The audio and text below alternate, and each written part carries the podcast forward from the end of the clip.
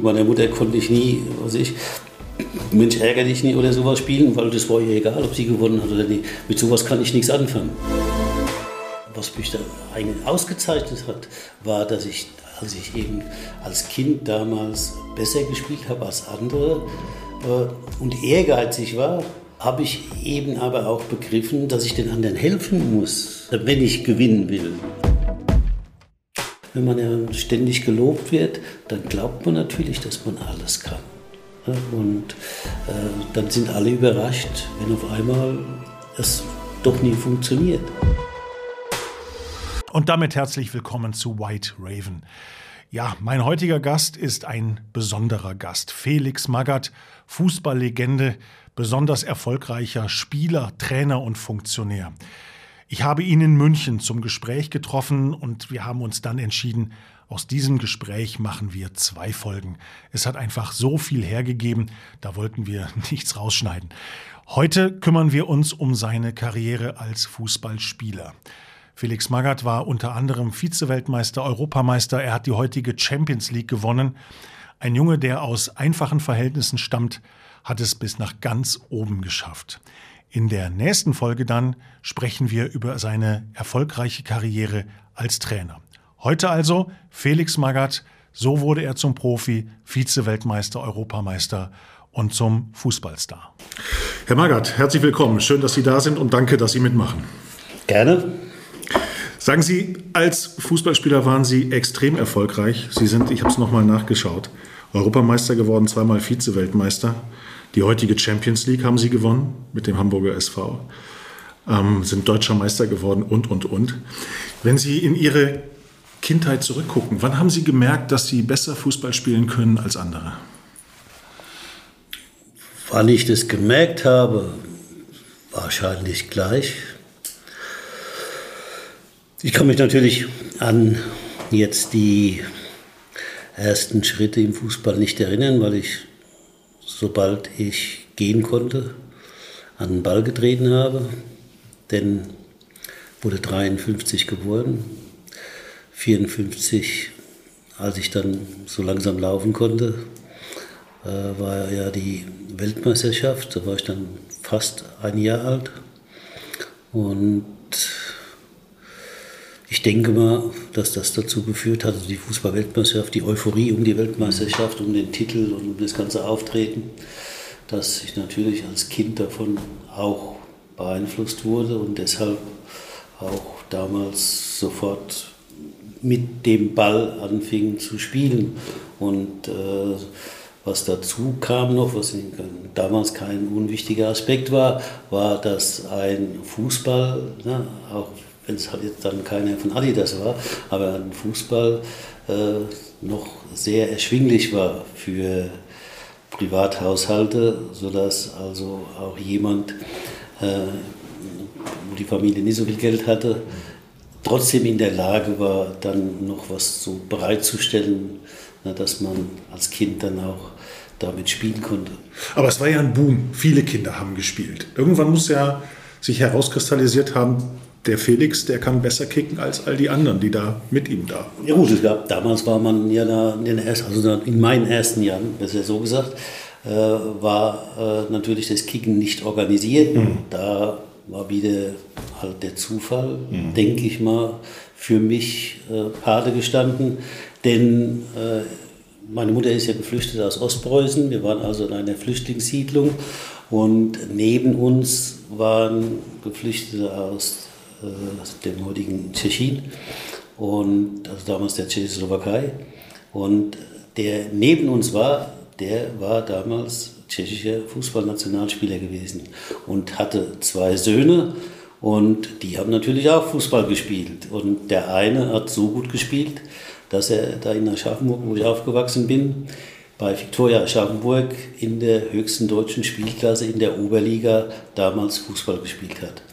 Und äh, er konnte es sich damals erlauben, weil sein Vater ein Lebensmittelgeschäft hatte mhm. äh, und somit äh, er bei seinem Vater beschäftigt war, dann nebenbei tagsüber zu trainieren. Mhm. Und da war der Fußballplatz, der bei uns nebenan gerade war, eben idealerweise der Platz, auf dem er trainiert hat. Und ich als Nachbarsjunge war dann halt oft ihm dabei und ich sage so absalopp wie mir gesagt, wenn er dann den Ball ans Tor, am Tor vorbeigeschossen hat, dann bin ich hinterher gerannt und habe ihn geholt.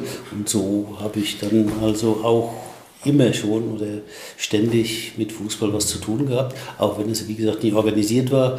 Und ich habe so schnell wie es ging, und das war damals halt vielleicht 1959 oder so, äh, als dann äh, äh, auch äh, sagen wir, der Verein in der Umgebung, wo ich war, VfR Nilkheim. VfR Nilkheim. Ja, genau. VfR Nilkheim, mhm. der Verein, äh, als der in der Lage war, eine äh, äh, zweite äh, Jugendmannschaft äh, zusammenzustellen, hat er dann eine zusammengestellt und da war ich halt mit, ich weiß jetzt nicht, fünf, sechs oder da war ich dann mit der Jüngste, habe aber dann ab da dann halt auch organisiert.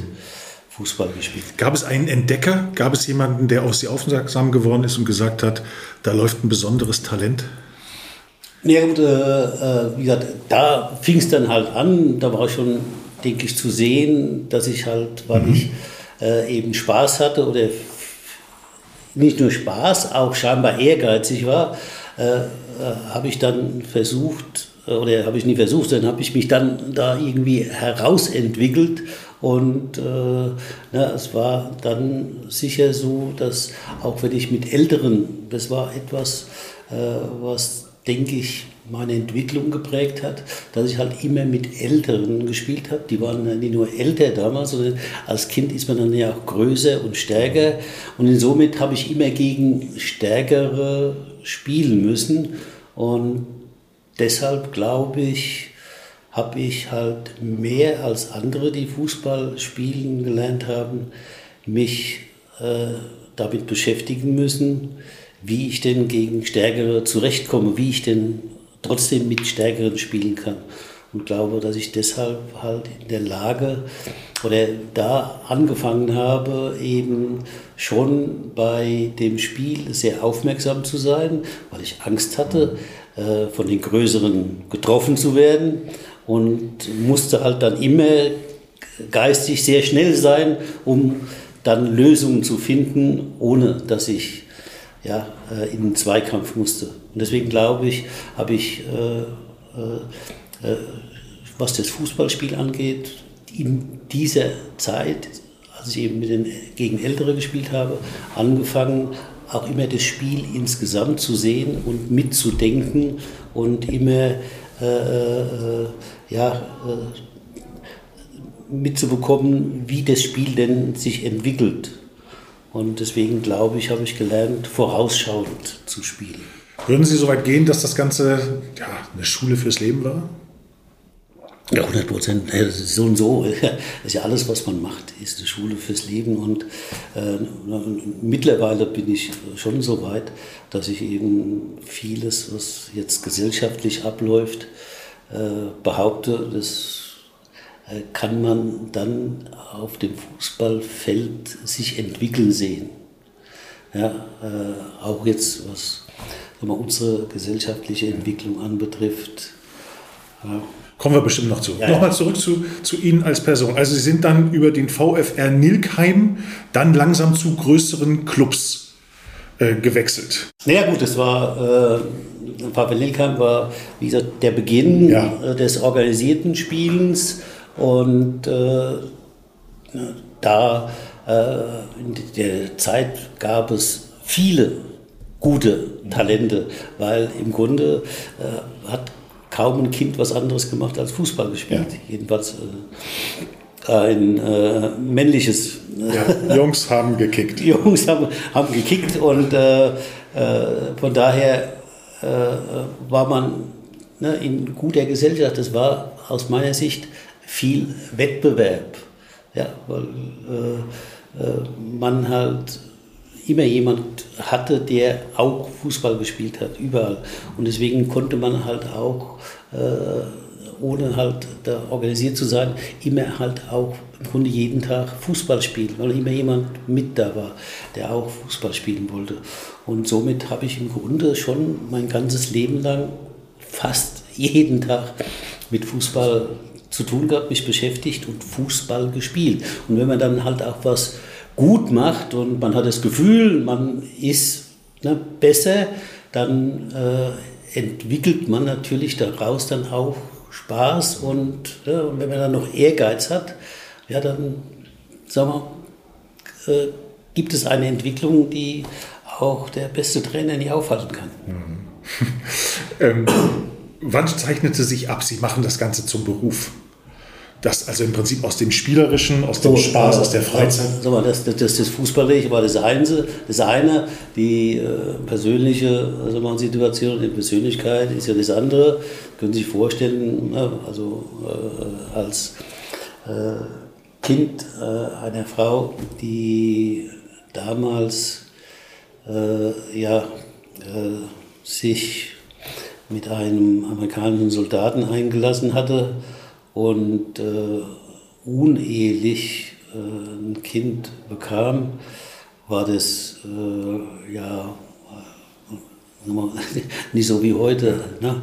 Äh, von daher äh, sagen wir, war unser äh, sozialer Status halt nicht so, dass man äh, sagen wir, einen Background hatte, wo man viel Selbstbewusstsein äh, mitgegeben bekam. Also insofern war das bei mir halt äh, so, dass auch das Selbstbewusstsein, dass ich das gut mache oder dass ich, was das Fußballspielen gut gemacht hat, hat äh, natürlich mich mit äh, Stolz erfüllt und hat auch mein Selbstbewusstsein gestärkt. Aber trotzdem war das Selbstbewusstsein, weil es ja nebenbei war, nicht so ausgeprägt. Äh, denn äh, ich habe zwar viel Fußball gespielt, aber trotzdem gab es immer noch viel Zeit. Es gab das normale Leben. Das normale Leben. Das nicht so einfach war. Ja, ja. Also spielte für Sie der Fußball dann auch irgendwo eine Rolle beim Thema sozialer Aufstieg?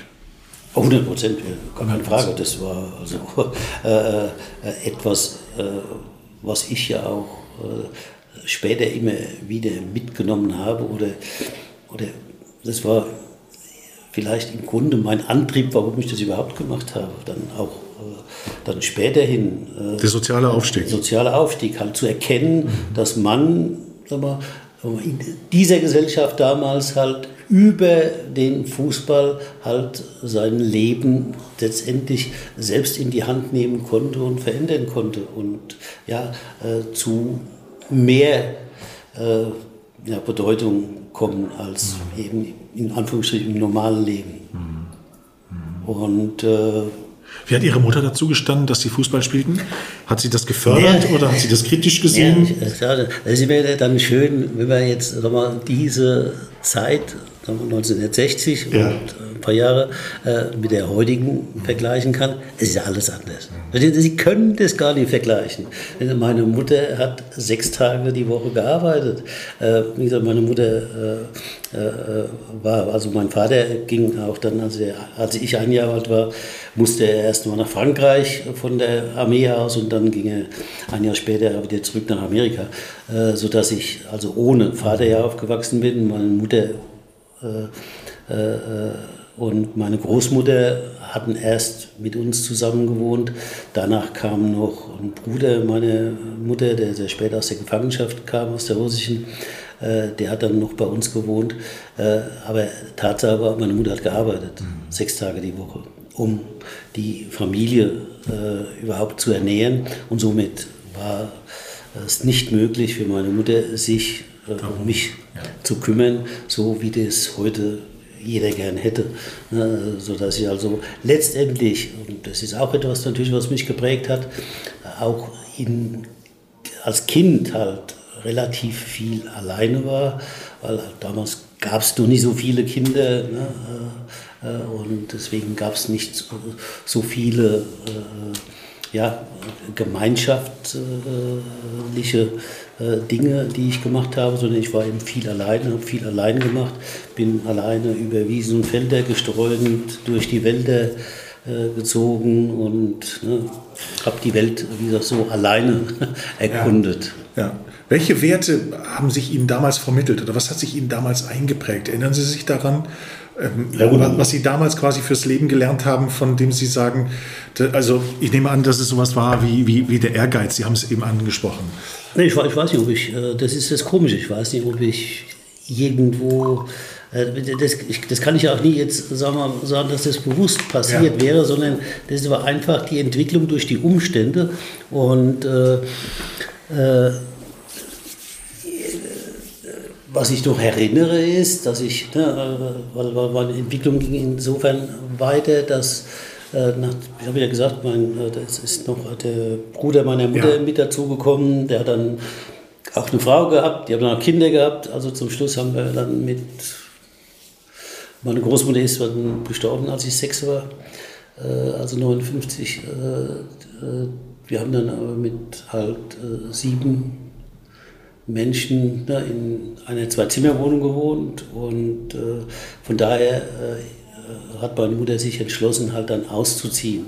sie ist dann halt näher zu ihrem Arbeitsplatz hingezogen, sodass ich, als ich neun war, äh, auch dann halt meinen Verein, VW Nilkheim, bei dem ich bis dahin gespielt habe, äh, äh, da bin ich noch ein Jahr lang immer jedes Wochenende und äh, von das waren etwa, keine Ahnung, sieben, sechs Kilometer, bin ich immer äh, zum Spiel nach Nilkhagen gegangen oder im Bus gefahren und habe dann noch weiter gespielt, aber nach einem Jahr äh, habe ich dann gewechselt zu TV 1860 Hamburg, das war der Verein, der bei meinem neuen Wohnort halt am nächsten war und das war auch wieder ein glücklicher Umstand für mich. Das hat sich dann auch als Glücksfall für mich erwiesen, denn da kam dann ein Jugendleiter, der halt sich sehr um die Kinder, um äh, die Jugendmannschaften bemüht hat und so, dass ich sagen wir, äh, schon mit äh, äh, elf, zwölf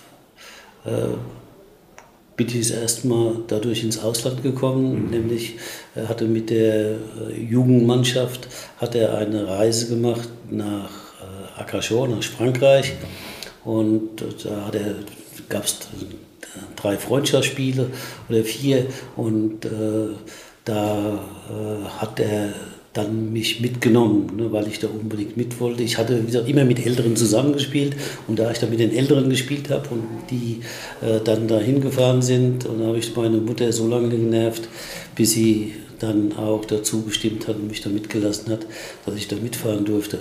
Also äh, auch das war wieder eine glückliche Fügung, die meine Entwicklung halt, ja, so halt äh, äh,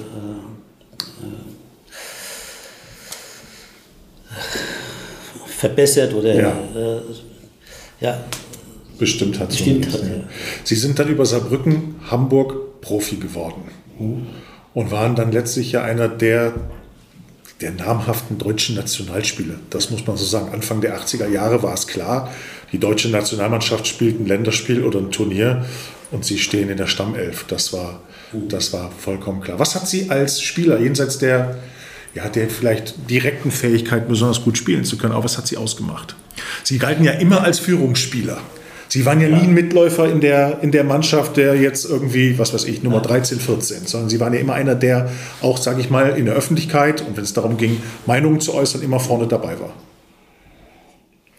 Ja, das ist ja das, das Schöne. Äh, äh, jetzt, wenn ich das Ganze aus meiner Warte betrachte, ne, wenn ich Diskussionen dann äh, oder mitgekriegt habe, äh, äh, als ich dann später gearbeitet habe als Trainer oder dann als Trainer und Manager, dass ich immer alles alleine machen wollte, äh, äh, dann ist es halt so schön bezeichnend, ne, wie falsch halt oft die Öffentlichkeit oder die ne, Dinge betrachten, die drauf eigentlich nur eine oberflächliche Draufsicht haben und dann Dinge beurteilen.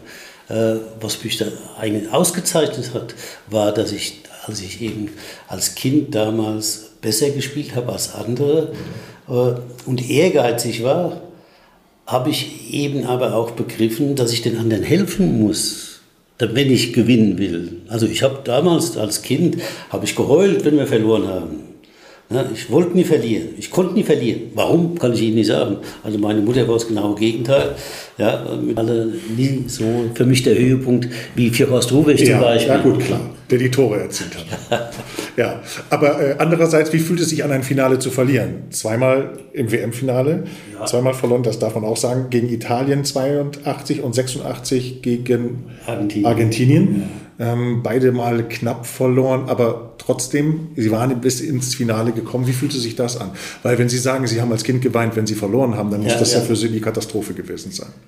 Na gut, äh, äh, auch ich habe mich doch schon ein bisschen entwickelt, als ich älter wurde. Und ich habe mich natürlich auch damit entwickelt, ja. Äh, äh, dass ich äh, das dann später mal irgendwann beruflich gemacht habe und nicht mehr halt, äh, sagen wir, ich habe es zwar Zeitvertreib stimmt ja eigentlich nicht, sondern ne, ich habe es äh, gemacht, weil ich halt Spaß am Spiel hatte und Spaß hatte am Gewinnen.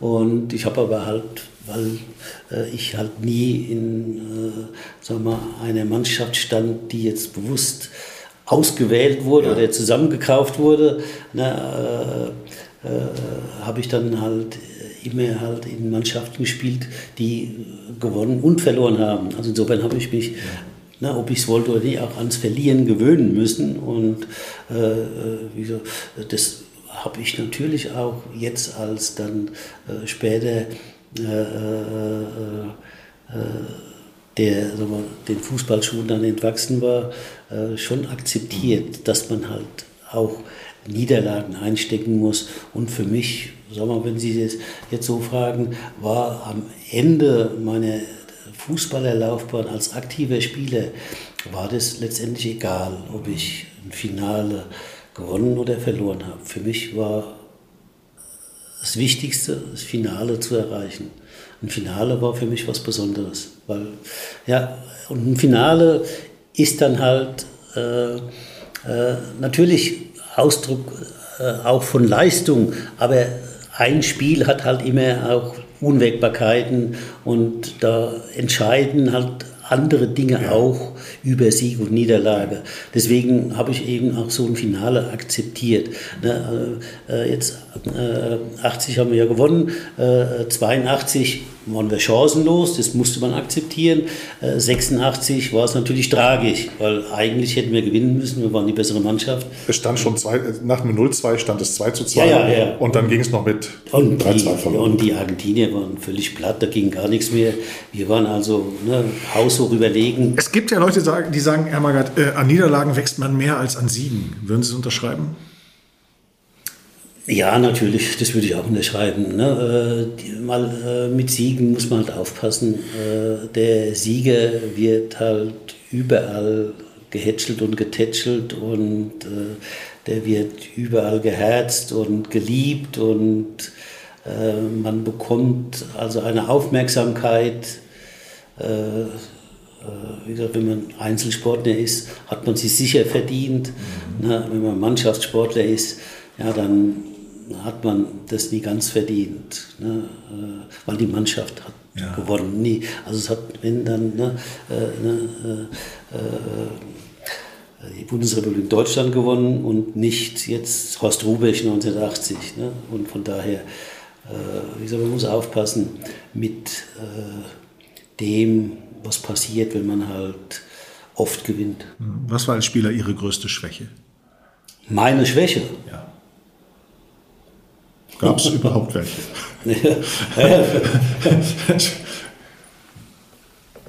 Schauen Sie, äh, irgend, ich weiß nicht, ich kriege das nicht zusammen, aber irgendeiner, der schlauer ist und war als ich, der hat wohl mal gesagt, äh, die Stärke eines Menschen ist gleichzeitig seine Schwäche. Und äh, das würde ich dann auch so unterschreiben. denn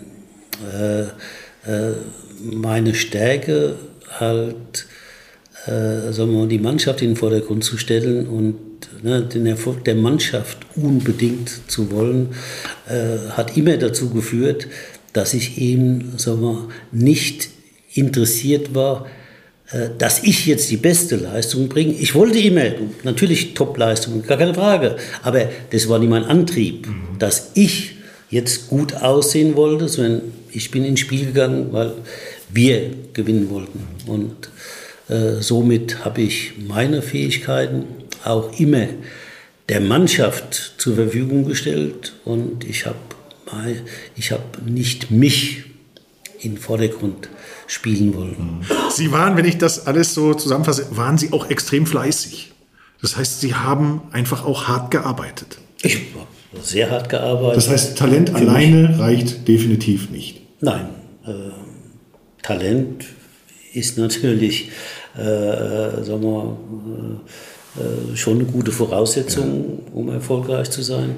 Aber es sind nicht nur heute, auch früher sind so viele Talente auf der Strecke geblieben, äh, ne, dass es also ne, äh, äh, für mich überraschend ist, dass es immer noch passiert, dass so viele begabte Spieler, vor allem also im Fußballbereich, es aber auch für andere Bereiche, Sportbereiche, halt einfach nicht über den Punkt kommen, dass sie halt äh, begreifen, dass man äh, neben dem Talent auch so viel arbeiten muss, an sich arbeiten muss, dass man eben wächst. Und äh, dieses Trainieren letztendlich bis zur Erschöpfung oder bis man glaubt, nicht mehr zu können. Es ist ja so, dass Sie, wenn Sie glauben, das geht nicht mehr, können Sie immer noch, gar kein Thema.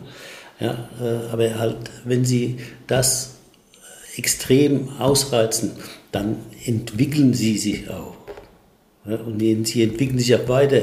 Und äh, ich glaube halt, dass das fürs Selbstvertrauen sehr wichtig ist, weil sie besiegen sich ja selbst, wenn sie bis an die Grenze gehen und wirklich nicht mehr, tatsächlich nicht mehr können. Ja, und nur sie spüren ja dann später, nachdem sie also erstmal kaputt sind, erstmal ne, äh, äh, müde sind, äh, äh, spüren sie dann aber später auch, wie die Kraft dann mehr und mehr kommt. Und dann ne, stellen sie einfach mal fest, dass sie leistungsfähiger geworden sind als vorher.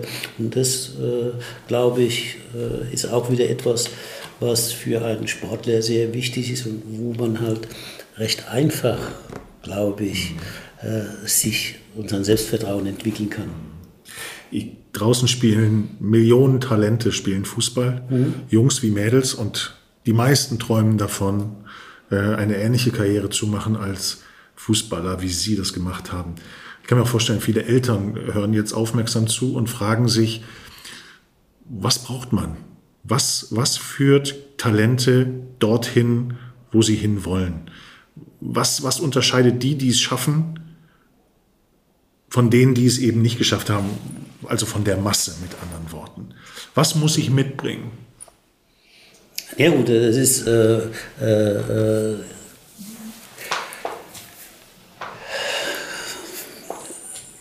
äh schwieriger zu erklären, denn ja. äh, äh, ich bin der Überzeugung, dass fast jeder in der Lage ist, in der höchsten deutschen Spielklasse Fußball zu spielen.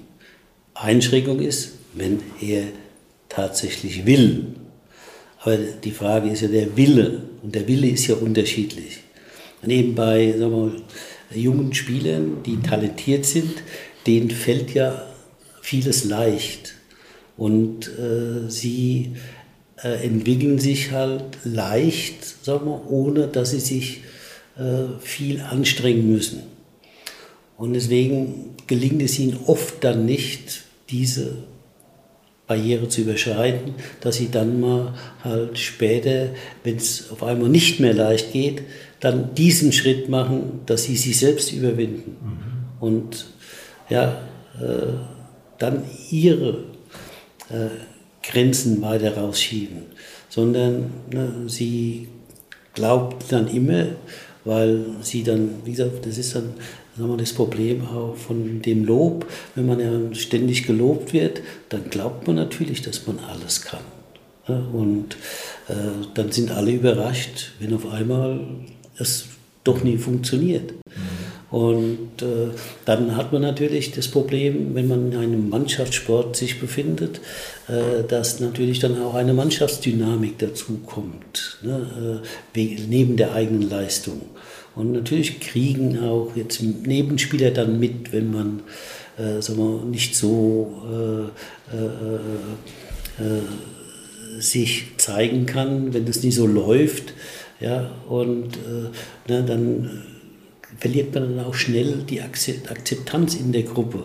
Und dann gibt es so einen Kreislauf, wo man nicht mehr rauskommt, ne, wo dann ne, ja. die Entwicklung nach unten geht, anstatt nach oben. Denn es ist ja eigentlich erstaunlich, auch bei den Bundesliga-Clubs oder sagen wir bei den Clubs aus den ersten drei Ligen spielen Jahrhunderte Talente in den Jugendmannschaften, mhm. die ja meist schon durch ein Scouting-System quasi ausgesucht wurden. Mhm. Und die wenigsten schaffen es in die Bundesliga. Ja gut, das hat jetzt aber auch andere Gründe. Das hat einfach Gründe, äh, dass sich das Ganze ja schon zum Geschäft entwickelt hat.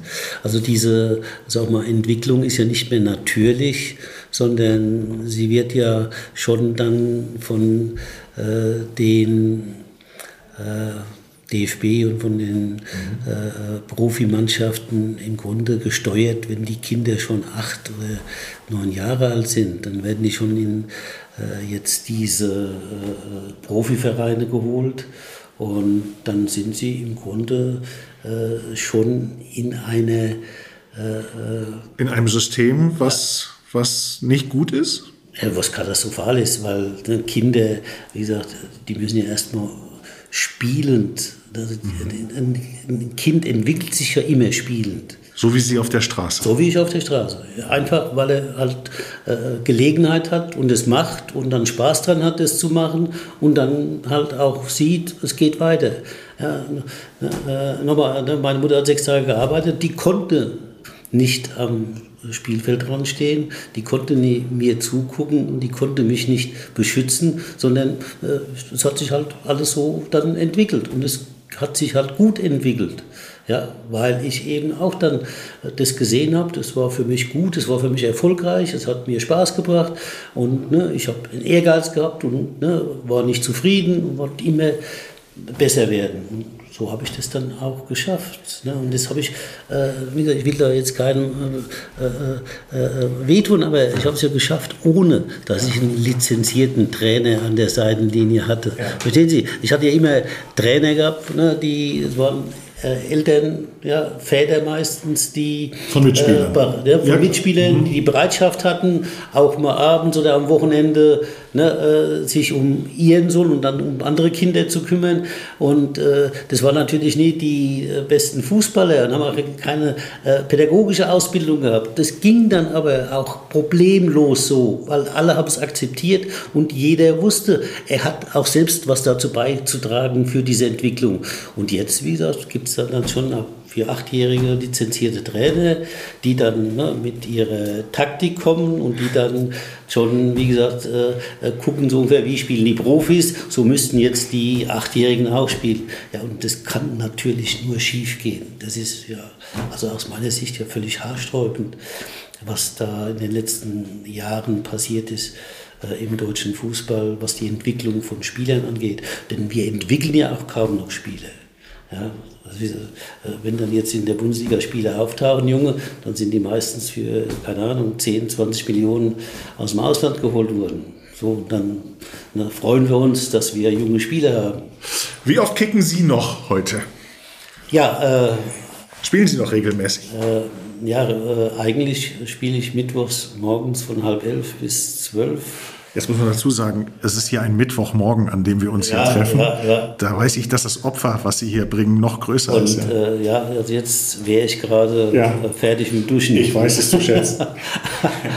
Äh, das ist aber das, äh, ja, äh, einmal jetzt noch äh, spiele ich das und auch da sage ich, ich habe einen Fehler gemacht. Ja, äh, ich habe dann nach meiner aktiven Laufbahn gut, solange ich noch im Verein war als Trainer, äh, war ich ja oft auf dem Trainingsplatz. Da habe ich noch ab und zu mal gegen den Ball getreten. Da war auch mal, mal unter den Trainern teilweise gespielt. Und dann na, hat man ja so Eigenheiten, dass man manchmal auch mitspielt äh, bei der Mann, bei Mannschaften, wenn nicht, nicht viel los ist.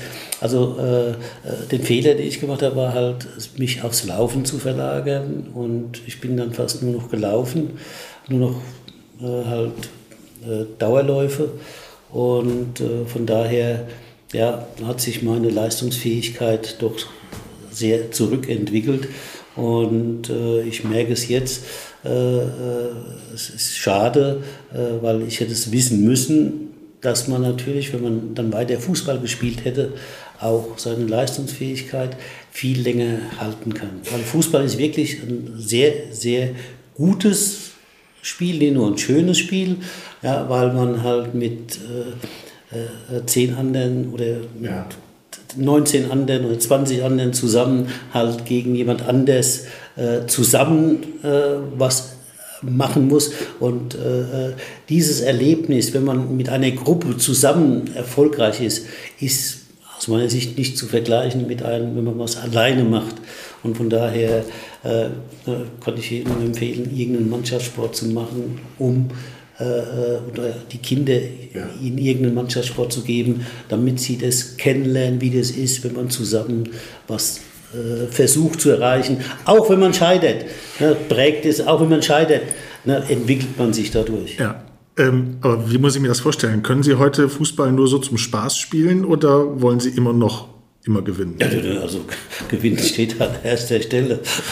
Das ändert sich nicht. Ja gut, das, das, das kann ich jetzt, das kann ich so und so nicht mehr anders. Also ich wurde natürlich auch durch äh, äh meinen Fußball oder durch also die Art und Weise, wie ich den Fußball dann gelernt habe und wie ich ihn betrachtet habe, wurde ich natürlich so geprägt. Das, das, das, wie ich das sage, eigentlich gar nicht sagen. Das, kann, das, können Sie sich gar nicht vorstellen. Äh, äh, ein Spiel, das habe ich dann aber vom Schach gelernt, nicht vom Fußball. Ja. Ja, äh, besteht aus drei Komponenten, Kraft, Raum, Zeit. Und äh, egal welches Spiel. Und äh, beim Schach können Sie natürlich, weil es da keine Zufälle gibt ne, oder sonstige Dinge, weil auch die sagen wir, Fähigkeiten der Figuren sind klar Gleich, festgelegt. Die, sind, ne, die, die ändern sich nie. Ne, von daher kann sich da der Trainer oder der Spieler darauf verlassen, der macht, was er sagt. Das ist ja beim Fußball ganz anders. Beim Fußball haben sie ja Menschen und wie gesagt, äh, ich, ich habe immer Wert darauf gelegt. Ich musste immer jede Minute da sein. Ich musste immer Kontakt mit den Spielern haben, sonst habe ich das Gefühl verloren, wie der Spieler einzuschätzen ist.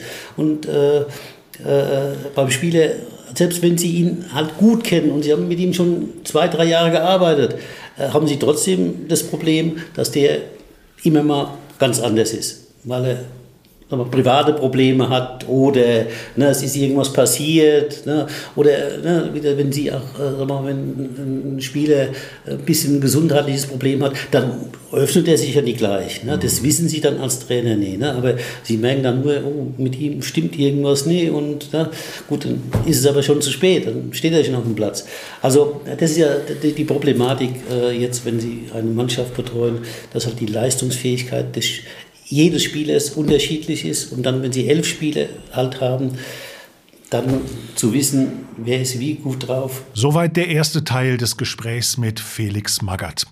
In der nächsten Folge spreche ich mit ihm über seine Karriere als Trainer. Felix Magath hat ja einen besonderen Ruf als Trainer erworben. Er gilt als harter Hund, als besonders autoritär. Aber ich finde, in dem Gespräch wird deutlich, so einfach ist es dann eben doch nicht.